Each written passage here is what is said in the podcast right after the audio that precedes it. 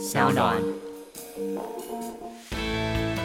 那些你不敢跟老板说的事，我们聊给你听。Hello，大家好，我是 Jack。Hello，大家好，我是 Cady。你知道英国诗人 John Donne 吗？哦，你知道我是外文系的，我当然知道。你是说那个十七世纪 那个形而上诗人写 No man is an island，没有人是孤岛的那个诗人吗？哦，真的知道哎，厉害！对，我掌声。我是有做功课的，好吗？这样，但是、嗯、因为这个诗就是 No man is an island，没有人是孤岛。他在讲说，我们大家其实是一体的，没有一个人是孤独的。嗯，对，没有人是孤岛，我们全部都是相连的。但我们今天就要讲相反的方向，像我们上一节讲贵人嘛，讲到说、哦、我们就是人跟人的连接这件事情。但今天想要聊的是跟独处有关的。然后我觉得，除了这首诗，也包括你上次跟我说你冥想一个多小时，然后就觉得就是，哎，我马上都蛮爱独处的。所以你前天也冥想了一个多小时？没有，就是在独处这块我还是输你啊！就我什么都输你啊！没有没有没有，开心吗？你的长相，你的很多地方都有赢我。这些形而上的东西有赢你？呃，还有很多真诚啊什么等等，可能都有赢。没有把你真诚赢大赢吧？还好，我们继续。好，就是对，反正我觉得就是当代社会其实要独处越来越困难，然后也有很多人就是。其实都没有真的在独处。我们这个时代对独处的定义有些转变，嗯，所以我就是想要来跟你讨论你都怎么独处的，因为我觉得你也花很多时间独处。那我们就先来分享，就是。彼此对独处的定义跟为什么喜欢独处。好，好，那其实，在网络上啊，就是有非常多伟人，他们都有说过他们这对独处的定义。因为有很多伟人，他们都是很爱独处的，他们对独处的想法，其实在网络上非常非常多。我自己找了一个我最喜欢的，或是我觉得最贴近我认为独处的定义的，是个叫威尼科特的，他是心理学家，他终其一生在研究，就是人要怎么发展出自己的个人特色，又不会觉得自己跟别人差太多，这样、嗯、类似这种个体的理论。这样，他就说，独处的能力是指一个人与自己融洽相处的能力，在没有外界他人存在的时候，人能很好的回应内心的冲动与需求的一种能力。在什么都不做的时候，你仅仅与自己待着的一种能力。挂号威尼科特二零一四。然后我自己有一个 Cady 二零二零的，OK，好，好，就是我认为啦，就是我自己觉得独处就是你完全没有社会互动，你是物理上跟意识上都一个人，物理上跟意识上，对，都一个人，就像我们现在物理上就是有四个人，很多人，对，嗯，对，有很多人，所以如果说假设你现在在捷运上，但是你一个人在看书，你可能就是意识上是自己一个人，但是你物理上其实旁边都很多人，嗯，但如果你今天回家。你在房间一个人，可是你在网络上一直在 Line 跟别人聊天，你意识上就不止一个人。嗯，对，所以我觉得对我来说的独处是，我物理上也是一个人，然后我意识上也是一个人，就我一个人在做自己的事情，Okay. 然后我身边没有人，然后我的意识上也没有在跟别人连接。嗯，对，我没有在讲电话，我没有在传讯息，我没有在做任何当下性的跟人家连接的事情。嗯。了解，对，那我想你应该要想一下你的定义，想很久啊。毕竟我刚刚端出一个 Cady 二零二零，你要自己端出一个 Jack 二零二零，这就是你没有看 rundown 的结果喽。所以我就可以先继续讲为什么我喜欢独处。你可以慢慢想啊，你可以，你可以继续。就 就是，但但我可以先补充啊，是不是独处就是一个人好好跟自己相处？哦，就蛮字典上的定义。对啊，嗯、就是，但是其实跟你刚刚讲的 物理上、意识上其实是差不多的啦。对，所以我要定义清楚一点，嗯、因为如果说你一个人跟自己好好相处，很多人觉得哦，我一个人没划手机，那个就不是好好相处啊。那他就觉得说，可是我一个人呢、啊？那个就会是我觉得哈，你居然觉得划手机会是独处的一个，所以所以行为跟所以我才要把它定义清楚，就是不能有漏洞。哦，定义就是这样啊，定义就是为了这样，you know。就是不能有漏洞。好，好，然后我先讲一些我的独处历程，因为我以前是比较没有办法独处的这样。然后我是大概在大学的时候发现，我一开始开始独处的时候，我的动机是发现其实我没有我想象中那么爱跟别人讲话。嗯，就其实我原本以为我是超热爱跟大家讲话，不管是陌生人或者是我朋友、学校的朋友。然后有一天，也不是有一天，就是我渐渐发现，其实我有时候是真的不想讲话。我就是为了不要跟别人讲话，所以我开始独处。就我只是一开始，我就只是觉得我不想跟人类讲话，所以就让我一个人待着。但那时候我一个人待着的时候，我还是会划手机、看 Netflix 或是做我自己的事情。但主要我比较在意的是物理上的一个人这件事情。我是先从我不想跟别人讲话开始，嗯、然后后来我发现，哎、欸，其实我独处是有需求的，因为我就发现我独处是为了重整我的能量。就是我一定要就是在独处的时候做我个人的输入跟输出这件事情，我才会觉得我独处到。嗯，所以通常我独处的时候都是呃输入的话，就是我会喜欢听 podcast，就我一个人听 podcast。然后对我来说，podcast 是很私密的事情，就是我觉得我 podcast 追踪了什么。节目，然后我都听什么节目，对我来说是非常非常隐私的事情，我不太会跟人家分享，因为我会觉得那就是我大脑里的东西，那就是我的思想。然后我喜欢一个人的时候听，我就其实不是很喜欢跟别人一起听 podcast。然后这是我独处的时候会听，或者听音乐。就所以对我来说，歌单 podcast 都是我个人的心情日记。然后我会在独处的时候听，然后听完之后就做做一些输出，个人的输出就通常是写字。所以我独处的时候，我我需要一个时间，就是做个人的输入跟输出。然后我就发现，就是我需要做这样子的事情，然后让我感觉到 refresh。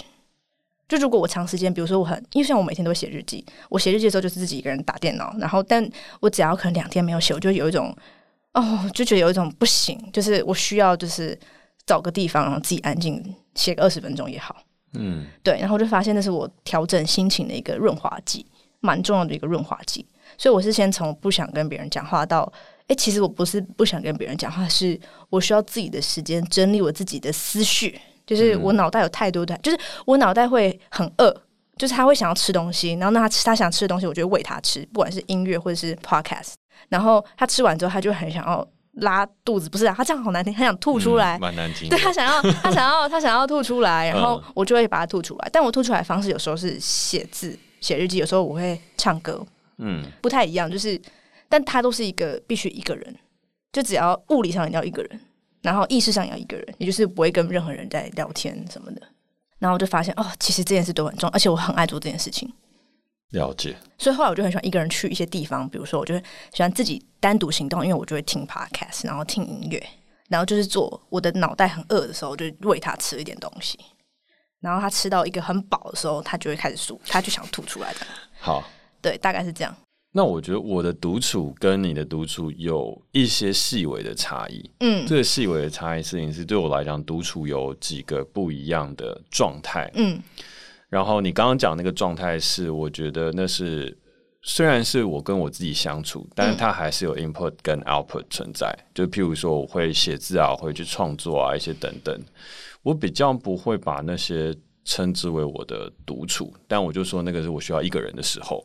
然后我自己给自己独处的时候，它是一个 no input and output 的状态，它就像是我自己跟自己在生活，而那个生活的事情是我可能是在呃散步，或我可能真的在冥想，或我可能真的在做一些日常生活的琐事，但是我都是很慢的。举例来讲，可能做饭也是一种，就是我曾经有一段时间非常非常喜欢煮菜。嗯，那煮菜的时候，我特别喜欢煮一个东西叫蔬菜汤，因为它这个东西就是你从切菜到煮它到完成，大概是要一个半小时。哦，可是，在那段期间，我也不听音乐，我也不聊天，我也不讲话，我什么事情都不干，我就只是切菜、煮菜、炒菜，然后就在做这些事情。但那些东西，它只是像散步一样，它只是让我维持某一个东西，让我不要那么困难的独处。嗯，因为。很困难、很困难的独处，对我来讲就像冥想。就像我那时候冥想了大概一个多小时之后，我就我就一定会从那个地方跳出来。原因是因为你很难在那个状态再继续待着。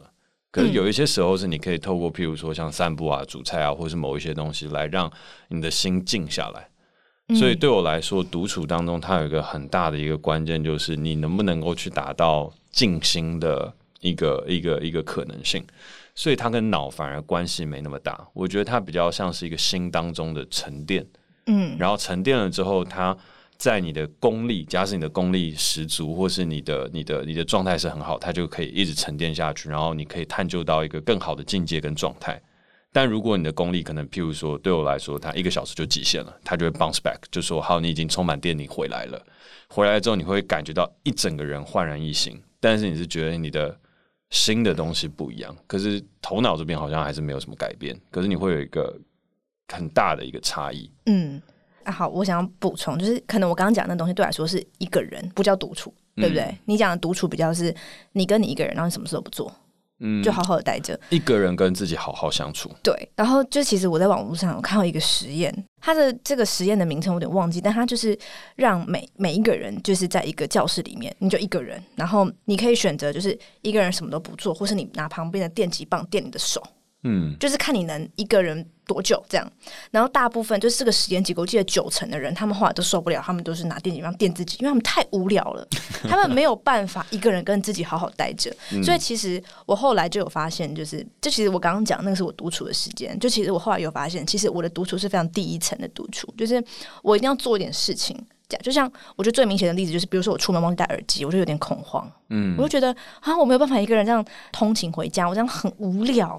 哦，会觉得很无聊，然后我没有办法好好的跟那个自己共处。嗯，然后我在做这份 rundown 的时候，我就看到一一句话，但他就说，就是独处是一件非常困难的事，因为你只剩自己可以挖掘，嗯，然后才发现原来自己如此不堪挖掘。嗯，然后我觉得我刚刚讲的那个一个人这件事，可能很多人都做不到了。就可能有一部分人已经做不到一个人，然后但我觉得大部分的人，其实我们现在的人都很难真的独处。就如果说我们今天讲独处，是你意识上一个人，然后你物理上一个人，而这个一个人是你不能做任何事情，你就真的是你跟你自己的内在资源共处、嗯、这件事情，就是你跟无聊这件事共处。我就发现我们已经不堪无聊了。好，我觉得这一块是非常有趣的一点，嗯、但我怕我们接下来这样聊会聊得越来越悬，因为我刚刚其实就是我开录之前我不就说，哎、欸，这一集不好录。因为我就怕我们会越聊越悬，因为会很悬吗？我觉得他会聊很多心理跟形而上的一个状态跟东西。譬如说，像我刚刚在讲这些的时候，我就觉得他很难去带着大家用一个很主观的方式，可以去进入我们大家要讲的这个独处的议题和独处带给我们的能量和当代人为什么需要独处。嗯，所以接下来我觉得我想要从两个出发点来去做讨论。嗯嗯，第一个出发点的话，我觉得它比较有趣。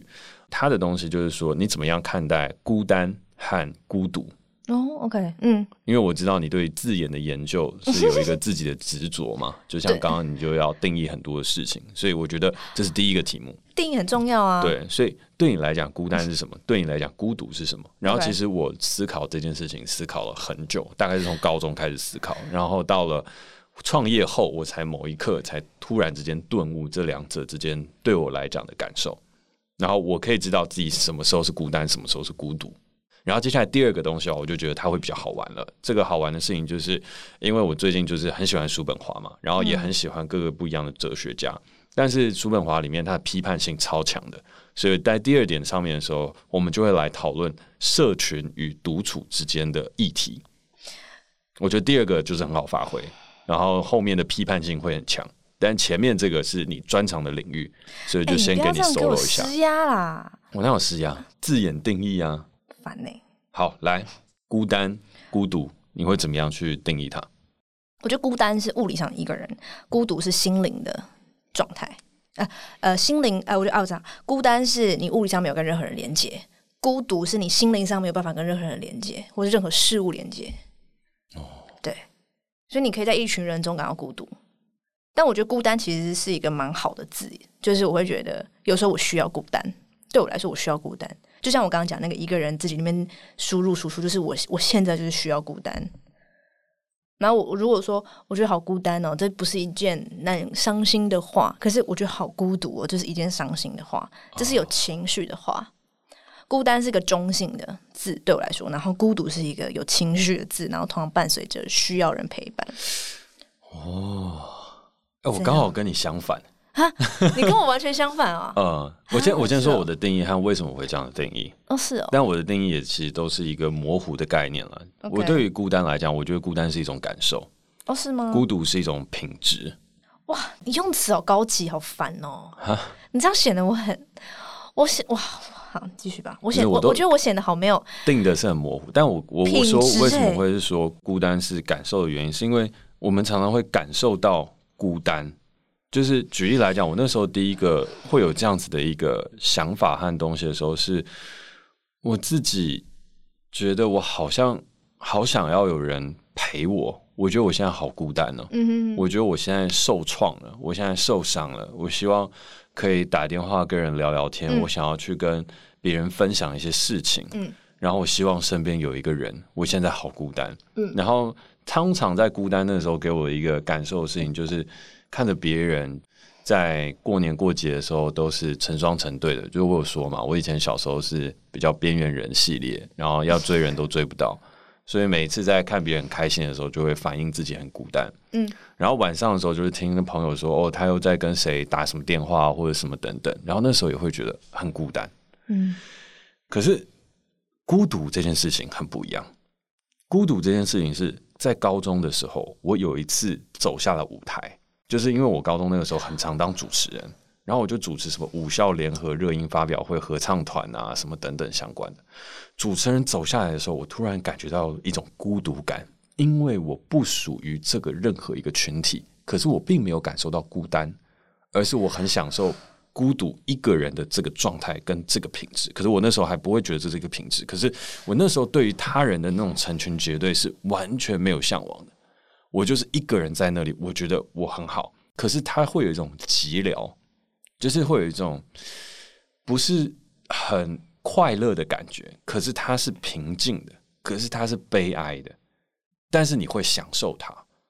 那为什么我会是说，直到大学创业了之后，我才能够分清楚孤单跟孤独？因为这中间我谈了一场恋爱，好。嗯在这谈恋爱了之后，我大概感受到之前的一些我对孤单当中的一种那样子的状态当中得到了一个满足和缓解。嗯、我终于知道什么叫做成双成对。OK，、嗯、那在这个东西结束了之后，我完全能够分别出来什么时候是我孤单的状态，什么时候是我孤独的状态。而那个时候，就是我跟我们的公司的设计师合资在讨论，就是孤独到底是什么？因为他有些时候他也会觉得孤独。可是我们大家都很喜欢孤独这样子的感受，那种悲哀，那种寂寥，但是那一种生活的品质，你不会想要拿起电话打电话给谁。嗯嗯。可是，在某一些晚上，可能半夜十一点的时候，你就突然觉得哦，好孤单哦，我想要打打个电话给谁？我想要 texting，我想要去做些什么样的事情？所以，孤单就是一种很强烈的一种 feeling，一种感受。可是，孤独它就是一种生活的品质跟状态。他可能就是礼拜六、礼拜天的时候，你觉得你跟世界隔绝了，所以你选择一个人去爬山，你选择一个人到淡水，OK，你选择在一个桌子上跟别人都不理，然后呢，你可能点了一瓶白酒就坐在那边，然后一整个下午，你享受了那个孤独，可是它是悲哀而寂寥的，嗯，可是我就说它是一种品质。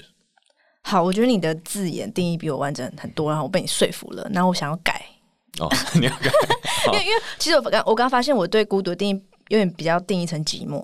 啊，uh, 我把它想成寂寞了，因为我之前也有去做比较，孤单跟寂寞的比较。啊，uh, 对，然后我觉得寂寞就是比较贴近呃刚刚你讲的那个孤单，嗯、所以我那时候就是把孤单定义成就是物理上一个人，然后寂寞是那种哦，我现在超需要人家陪我的，我真的好寂寞这样，这种悲哀，这种真的就是需要人陪。然后其实就在昨天，然后我写了我的二零二零的回顾。嗯，然后我就我就有写一句话，就是我就说我今年是我从来没有感到如此孤独过，但我也从来没有感到如此自由过。啊、就是我觉得它是一起的。OK，其实我才刚写完这句话，真的我我要证明，就是我真的是我刚刚十几分钟前那个字眼分析就是蛮烂的，但我现在要讲，其实你刚刚讲的那个词更贴近我真的这样想，嗯、就是我觉得超孤独的，可是我又觉得自己超自由的，然后充满可能性，就是我好像不属于谁，可是我属于我自己的那种孤独，然后它是一种享受。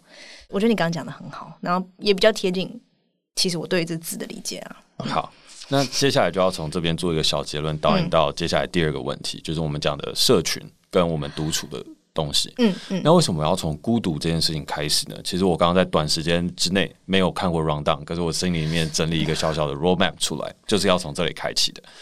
孤独是一个很美的字，对我来讲，它充满了文学性和当代性的意涵。嗯、那这个东西就像我说的，它是一种品质。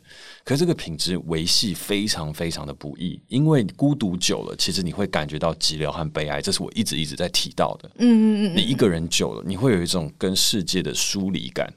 那个疏离感，你乍看之下，你好像跟自然与自己越来越靠近，可是你会有一种恐慌跟不安。嗯哼，而这个东西在我的身上，我自我感觉非常的强烈。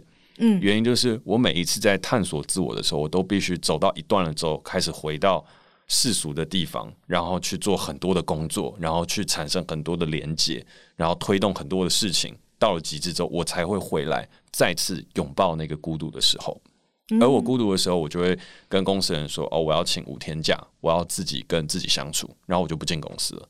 嗯，然后在那段时间，我会放空自我，然后呢，去跟自己相处，然后到最后的一两天，再慢慢开始恢复跟社会的连接，然后开始创作，然后再回来，然后再回来的时候，我就充满了力量。嗯、那个是我的一个一个一个 cycle 和一一整个状态。嗯嗯。但是那个孤独走久了，就是我会发现，就像你说的，我内心没有什么好挖掘了，我已经空了，所以我要在外面再去把一大批东西装回来。但是在装回来的时候，里面有可能有很多的垃圾。然后我要再把它清出来，然后清清清清到后面的时候是 OK，我现在底线就是这里，再下去我就疯掉了。哦，我是一个有很明确这样子感觉的人，就是我再孤独下去我就要疯掉了。那个疯掉并不是说我要拿电击棒电自己，而是我会走入一个 死胡同，然后把自己关起来，然后关起来之后我就再也出不去了。就是我再也不会想跟人相处，你没有进去，你没有进去过，你没有关进去过，你有直觉在门口了。我觉得在门口，但是那个时间点就是你会觉得自己已经到极限，再下去一步很危险，你就不想要看到人，不想要碰到人，你会把自己封闭起来，然后觉得在另外一个境界。但我觉得那个时候我是做不到的，包含到现在我也都不觉得我适合就开始走往那个状态，嗯嗯，因为那个东西就会变成一种自我的放逐，嗯，就像阿拉斯加之死，你有看过那个书吗？好，那我们下次再分享。好，那我们接下来要讲到，接下来要讲，我觉得很重要一块，也是比较现实面的，就是社群与独处。嗯、那这个就是从孤独延展过来的。嗯、我先讲我的论述，然后你可以再分享一些你的看法。然后，毕竟我有看到你底下是有一个小小的小抄，就是叔本华的部分，这个我就可以交给你来分享。那这是你的专业，叔本华是你的专业哦，没关系啊。我是哎、欸，我写在这边是写给你讲的。哦，你是题词。其实我对我帮你提词哦，因为我知道你对叔本华就是很有研究，然后对于叔本华讲到这方面的东西，我觉得你分享的蛮好的。我觉得不敢称之为研究了，但是从中取得到很多的共鸣。对，那这个共鸣的点的话，是因为他的文字充满了批判性，他真的骂了很多人。尤其是我今天在过来前，就是我都会在我闲暇之余的时候翻一翻书。好，那翻书的时候。我就翻到叔本华当中去写的一段新的东西。其实我本来想说要带过来念，但是我就觉得如果是念书的话，好像就有点太咬文嚼字了。可是我就会觉得，呃，我尝试消化一下，然后做成一个白话文的版本分享给大家听。Okay, okay. 他就是说啊，就是人跟社群之间的关系，其实是你的呃人的状态品质越高，其实你自然而然跟社群产生的疏离感就会越来越强，这是天然的。为什么？是因为世俗的人会想要拥抱，但是当你是有才华，当你是一个厉害的人，你就会越难来跟这些人沟通。我说：“哇靠，苏本华，你写的也太太尖锐、太刺激了吧？你就是说你就是世上最聪明的人，然后其他都是俗人吗？你的意思是这样吗？”但是我接下来往下越看越觉得，我看你写的真好，因为这的确是现实。如果你是一个与众不同的人，如果你越学会跟自己相处，嗯、你在现实当中的排挤感，在社群当中的排挤感会越来越强。因为社群当中，嗯、他当年的那个年代还没有 Instagram 和 Facebook 哦，嗯、就这些东西都还没有。但他就已经观察到一个事情是：如果你跟人之间的相处，嗯、那会不断的活在人与人之间的议论之下，嗯、他是没有办法容忍异己的。所以我们都在同中求和，哦、就是我们相同当中，我们还要和。异中求同，同中求和，然后合在一起之后，就变成一群平庸之辈。他就是把社群骂成这样，可是我也找不到立论去反击他。他就说，如果这个整个社群它是低俗的、顽劣的，你可能还可以看得出来它到底有多么的差劲，因为那些就是下里巴人、三流的状态，嗯，你一眼就可以看出，所以你就不会去靠近他。嗯，但是大部分的时候你还是忍不住，所以你就还是去拥抱他，因为在那边可以得到很多短暂的快乐。可是你就越变越庸俗。可是你知道这世界上最可怕的陷阱是什么吗？高雅。我们说哦，真的假的？他说高雅的底下什么都没有，那就只是一群人创造出来一个社群，定义出了一个规则之后，你去学习它，你好像就变成了一个更好的皮囊，更好的状态。可是你融入了，你拥抱了之后，你其实就没了，你的成长就暂停了。你自己的价值，你自己的东西就不见了，而高雅是这个世界当中最可怕的社群。我就哦，他这样讲哦，他的大意可以这样说，但我其实有有点把它颠倒过来，因为我觉得哲学的有一些表达的东西，它都是因果颠倒，它都像是数学公式一样，所以它其实是说这个社群创造出了一个高雅。但是我觉得对于我们比较好理解的方法，就是高雅就是一个最高级但是虚伪但不堪挖掘的社群。对，所以这整块东西，我那时候阅读完了之后，我就在想，好，那如果对应到现在，为什么我们会需要独处，以及社群，还有这整件事情串联起来的时候，可以带给我们人生什么样的意义？嗯。我觉得有一个很重要的事情是，现在的社群比以前其实来得更加的明确了。以前我们说社群，它是一个抽象的概念，哦，上流社会啊，或者什么等等。但现在社群超明显，Instagram 就是所谓的社群软体，Facebook 也是所谓的社群软体。在上面的社群，你有几个好朋友，你都说得出来。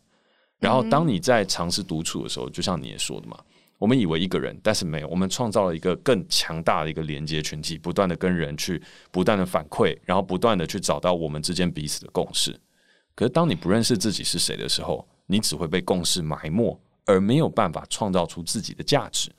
而当我们一直一直不断的在按赞、分享、按爱心，然后看着更多所谓好看的事物，那个好看的事物，当然我们讲说我们可以分辨的。举例来讲，像他当年说下里巴人可以分辨的，就像是。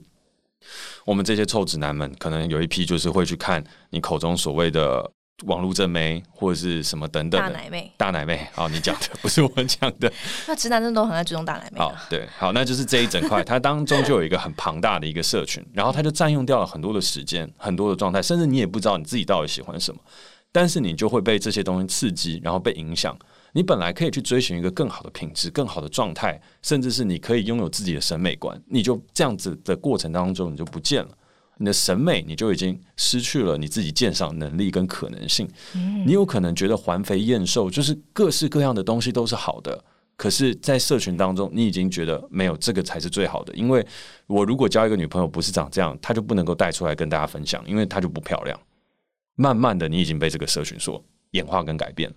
可是这个也还是我们所谓的显性当中的一个社群，就是可能以叔本华当年的角度在讲的是三流下里巴人，你们在那边赌博啊、gambling 啊什么等等这些人，你们去享受的。嗯嗯。那另外一个高雅的是什么呢？我也觉得很有趣的是，其实 Instagram 上面有很多的风格账号。嗯。风格账号就是他的穿搭、他的日常、他的一些给你心生向往的。他的 lifestyle 啊，对对对对对，lifestyle 就是我觉得生活风格的这一块。嗯。那我自己也很喜欢，然后我觉得那个东西它其实是很棒。可是，如果说当我们的社群和我们去不断的看这些的时候，你其实也被这个东西给局限了，因为它很美，它很好，它就是当年的高雅。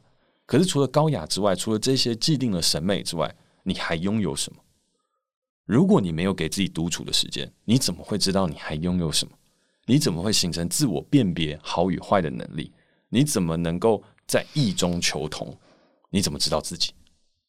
嗯，所以。当代人其实就像我说，他比任何一个时代人更需要独处，更需要去确立起自己的价值观，而不是依附在各个社群当中来回摆荡。我们显而易见的是，有某些社群我们会笑，有某些社群我们会去追逐，但本质上那些都是社群。你呢？你是谁？你在做什么？嗯，你只有确立了自己之后，你才可以有机会往前走啊。嗯，所以我觉得在当代当中，独处与社群之间是一个非常非常重要的议题。而这个议题再扣回来，我们今天在职场上面选择人生的选择，当你越能够去独处和自我思辨的时候，你的选择就可以变得更加的坚定，嗯，而不会因为一个社群、一个人云亦云、一个主流的审美观、分众的审美观，就改变了你对于自己的认知。嗯，我觉得这非常重要。嗯。你刚刚在讲啊，我就觉得说，呃，就是我们现在已经没有所谓的异中求同了，因为我们的异其实没有很异，嗯，因为我们那个异其实是被共识埋没的，看起来有点细微的差异，嗯，但这个异应该会是说，我们应该要在自己的独处时光培养出自己个人的品质的那个异，你才会到再回到群体里面去找一个同，嗯，对，但我们现在其实大部分都在同中求和。我们都在追求某一种高雅，不管那个高雅是什么，就高雅其实有很多就是风格，但我们都在追求某一种现在寄存的高雅，就是我们现在想要找寻的，在社群上或是这个世界有存有的高雅，但我们应该要去创造自己的风格。应该说，你应该要创造自己的生活，就是你自己是独特的。嗯，那我们当然会学习，我们当然会思辨，我们当然会从社群当中去找到。呃你喜欢的和不喜欢的。嗯。可是如果你一直都在已存的事情当中找，你没有问过自己的内心，你没有独处过，你没有从自己身上去出发，说不定你要找的风格和你要找的东西根本就不是这些所提供给你的啊。嗯嗯。那这里面的话，我觉得我自己在看叔本华他这本书当中所写的一个后半部分的时候，我觉得他有一些写的也算，就是真的是深得我心的。嗯，他讲的就是，当如果你找到了自己的独特性的时候，嗯，这社会的人自然而然的就会疏远你，哦，你也会疏远这些人，因为你跟他们不一样了，而你必须要接受。而我自己其实也有这样一个感受，这个感受的事情是。当我已经产生了我自己的价值观、我自己的美学、我自己所想要去做的一些事情的时候，然后我并没有依附在某一个主流或非主流的状态下，嗯嗯、我自成一格。那其实我的生活的行为、生活的模式跟做的东西，其实都跟这个世界的步调不同。嗯，就像我的同事就问我说：“你做 YouTube，可是你都不看 YouTube，欸，那你也没有办法分享啊，你也没有办法跟我们讨论。”那你怎么做 YouTube？你怎么可以跟得上时代的潮流？然后我们都很难跟你聊天。就是其实我有发现我的这一个状态，我不会把它称之为问题。以前我会觉得这个问题，就是我已经看不下去了。你为什么要叫我看？因为我就真的没有很喜欢看这些东西啊。然后大家又说，可是你又要做，那我就说，我觉得我的态度是长这样。呃，YouTube 它是一个平台，那我没有要做 YouTuber。我想要做一个 content 摆上去，然后我有我的品味，嗯、我有我的东西，嗯、然后这个东西放上去了之后，的确它的点阅率绝对不是最高的。的确啊，我们做出来的无论是话说录，我们回家吧，它都不是最高的。但是我都保证它有它的受众跟它的影响力。嗯，因为我在创造我的一个状态跟态度出来。嗯，可是在这整件事情的时候，我也发现我跟大家的距离其实会越来越远，越来越远。嗯，可是我觉得我跟人性的距离越来越近。嗯，它是一个很有趣的一个交叉点。那所以你觉得你要给当代人什么建议啊？就是我们就是活在这样子的时代啊，我们不可能屏蔽掉所有的荧幕。就是我们现在孤身一人的时候，我们都还是可以上网，然后可以跟那些社群做连接。所以，我们是不是应该要更有意识的使用它们？我只有意识不一定是说你要减少使用它们，而是你是不是应该要知道你在看这些东西的时候，你不要迷失。或是你不要觉得你一定只能活成什么样子，嗯，不要比较心，不要出现比较心。我觉得这太难了。对啊，这太难了。那要怎么办？所以我那我们到底要怎么独处？就是在最近演讲的时候，别人问我的时候，我就说还是没有别的方法，就是要减少使用啊，然后减少使用，培养其他的兴趣，跟自己相处的兴趣，这个才会比较好。嗯所以别无他法，不可能说，欸，你不要有比较之心啊！你玩的时候不要怎样，不要怎样，不要怎样，这个都太难了。嗯，所以我觉得在当代当中最重要的一个议题就是你怎么样远离社群。嗯，这是你我们必须要学习的一个当代技能，尤其是新的小朋友，就是新生代的，或是呃，你家如果刚好你的侄儿侄女也有出生的，那你更是要告诉他们说，你们这个时代跟我们这个时代面对的课题不一样。我们是要学习怎么使用社群，你们是要学习怎么不使用社群。嗯，哦，因为那个东西已经变成是一个你们必须要去戒断的一个东西，不然的话，它会影响到你们自己的自我成长和自我价值的塑形。嗯哼，又或是你们这个时代当中可能要解决议题，就是怎么样跟社群共处洽，又能够把自己活得好好的。它有两种方法，一种是共存，一种是拒绝。可是对我来讲的事情是，并不觉得我和我们这个时代是可以跟他们好好共存的时代，因为我们虽然是长大后，我们自然而然就有了手机，开始产生了社群，然后从这边开始发迹，然后未来有很多是这样子的。可是我们当年最小最小的时候，至少我那个年代了，我那年代大家还是玩球啊、抓蝉啊，然后还有很多其他的休闲娱乐和活动，所以我们其实是懂得与自己相处的。社群对我们来讲不是必需品。电脑对我们来讲也并非是绝对的存在，嗯，那可能对于下一个时代来讲，这真的就变成绝对的存在了，嗯，对。那我觉得与他们共存，就是与社群共存，那个可能是我们下一代当中他可能去找出的一个解法跟方法。人类他会慢慢的适应，但也有一派说法是人类的适应速度跟不上科技进化的速度，对，所以到最后我们就会被科技给奴役了。嗯，所以我刚刚说与科技共存，它其实只是我存在的一个理想状态。嗯，我老实来讲，我也觉得不可能。所，所以你给当代的建议会比较是偏向拒绝。你要先学会拒绝。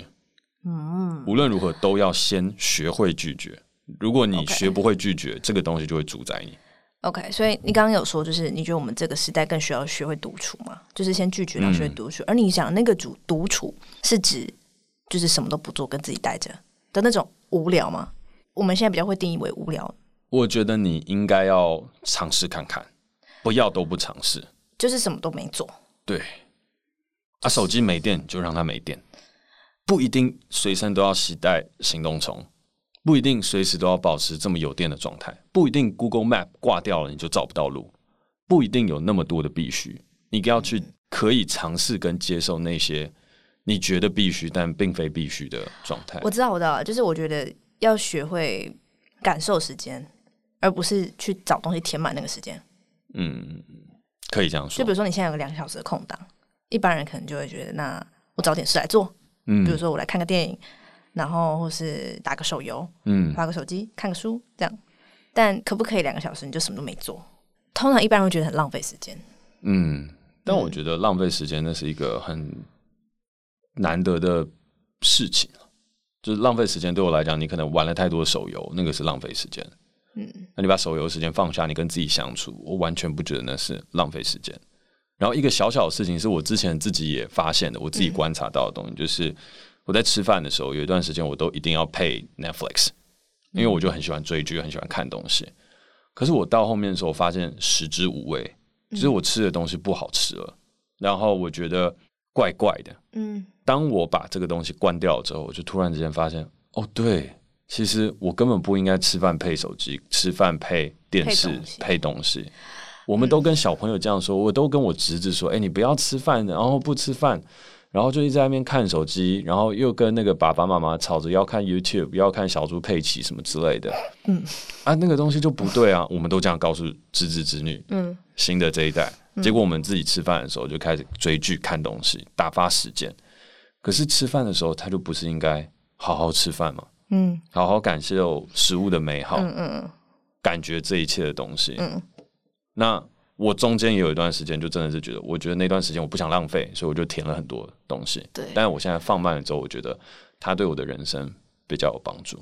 就我觉得吃饭不配东西真的很难，这应该是现代人的一个。就如果你只是一个人吃饭，你不配东西真的超难。嗯、这我觉得，我觉得我到现在都还做不到。但是我观察到浩伟，浩伟非常厉害，就是他，我从来没有看过他吃饭的时候划手机或看任何东西。他吃饭的时候就是很专心的吃饭。然后这是我觉得我最欣赏他的一点，因为我观察过好几次，我大概观察上百次，他从来没有吃饭的时候看任何东西，他就真的在吃饭。然后我就问他说：“你都不会想花手机或是配个东西吗？”他说：“不会，他就是赶快吃完。”但是他会不然蛮，他也不会这样狼吞虎咽。但是我就觉得这其实是一个现代人很难做到的事情。因为通常我们吃饭，要么就是跟人一起吃，我就可以跟你聊天。嗯，你很难就是一个人就坐在那边，你其实也才吃十分钟或二十分钟，你就觉得那十分钟二十分钟好难受啊！我一定要找点事做。我觉得这蛮难的。就是你刚，我觉得你刚举了一个很好的例子，就是我觉得这是真的很难。所以我觉得独处的第一个练习就是放下手机，好好吃饭，感受食物的美好，感受我们本来应该要拥有的其他的感官。我们的五感当中有听觉、触觉、味觉、视觉以及嗅觉。而当我们一直不断从屏幕当中，我们所受到就是视觉上面直接的一个刺激，嗯，它的反馈可以带给我们很大的快感，但是这个快感也会让我们产生对于社群的依赖。嗯，而对于社群产生依赖之后，你的自我认同就会更加的难以形成。而自我认同难以形成的时候，你就会在从社群当中取得更大的依赖，回旋往复之下，你就变成社群同化的一份子。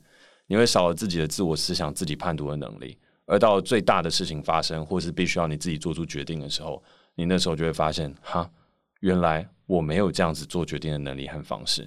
而在那时候，你在寻求一切的解答，它就会来得太慢了。嗯，所以我觉得当代独处是一个很重要的议题。然后同时呢，独处要怎么开始呢？也许可以从一顿饭做一个开始。嗯，好，好，感谢你收听今天的节目，我是 Jack，我是 Kitty。那如果你喜欢我们的节目的话，欢迎在 SoundOn 上面订阅我们。有任何想跟我们说的话，也欢迎在 Apple Podcast 给我们评分加留言，或是透过底下链接私讯给我们哦。那我们下次见，拜拜。